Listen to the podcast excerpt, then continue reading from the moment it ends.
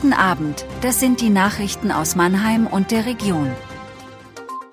Wann öffnet die Fressgasse, Reifenstecher in Heddesheim, die beliebtesten Babynamen, Bagdad-Markenstreit?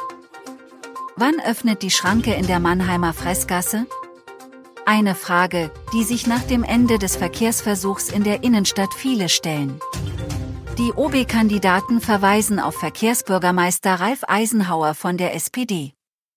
Dessen Dezernat wiederholte am Montag auf MM Anfrage den Zeitplan, den es bereits beim Ende des Versuchs Anfang März genannt hatte und erklärte, die Durchfahrtsunterbrechung in der Fressgasse wird bis Mitte Mai aufgehoben. Ein Reifenstecher treibt in Heddesheim sein Unwesen. Trotz dutzender Anzeigen hat die Polizei keine konkreten Hinweise auf den Täter. Ein Sprecher des Polizeipräsidiums Mannheim bestätigt auf Anfrage, dass es zwischen September und Dezember des letzten Jahres zu einer Häufung von beschädigten Autos in Heddesheim gekommen sei. 52 Anzeigen seien in diesem Zeitraum erstattet worden, allein 31 davon im November. Beim Großteil der Taten spricht man umgangssprachlich von Reifenstechern, erklärt der Sprecher.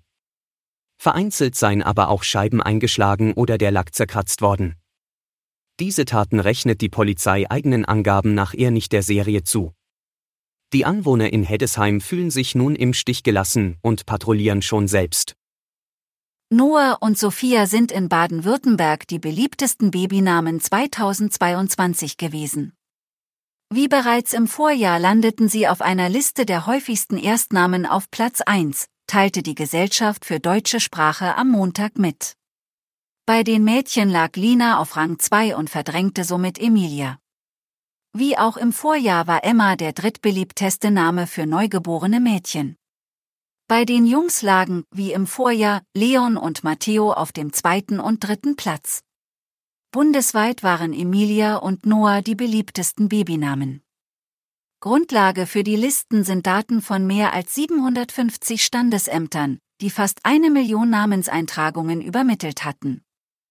Insgesamt erweisen sich die Top 10 der beliebtesten Vornamen als sehr beständig. Frisch gebackene Eltern geben ihren Kindern nach wie vor gerne kurze oder sehr kurze Namen, oft mit vielen Vokalen. In dem über Jahre ausgetragenen Rechtsstreit um die Lebensmittelmarke Bagdad hatte sich die Erbengemeinschaft eine sehr hohe Entschädigung erhofft. Mehr als 4 Millionen Euro Schadenersatz wollten sie vom Unternehmen ihres Onkels Mustafa Baklan erstreiten. Doch im Prozess vor dem Mannheimer Landgericht kam es jetzt anders. Die siebte Zivilkammer hat die Klage abgewiesen. Mustafa Baklan hat mittlerweile die Marke Suntat als Ersatz aufgebaut. Schwerpunkt ist der Handel mit mediterranen Lebensmitteln. Suntat ist in mehr als 50 Ländern bekannt. Das war Mannheim Kompakt. Jeden Montag bis Freitag ab 17.30 Uhr auf allen gängigen Podcast-Plattformen.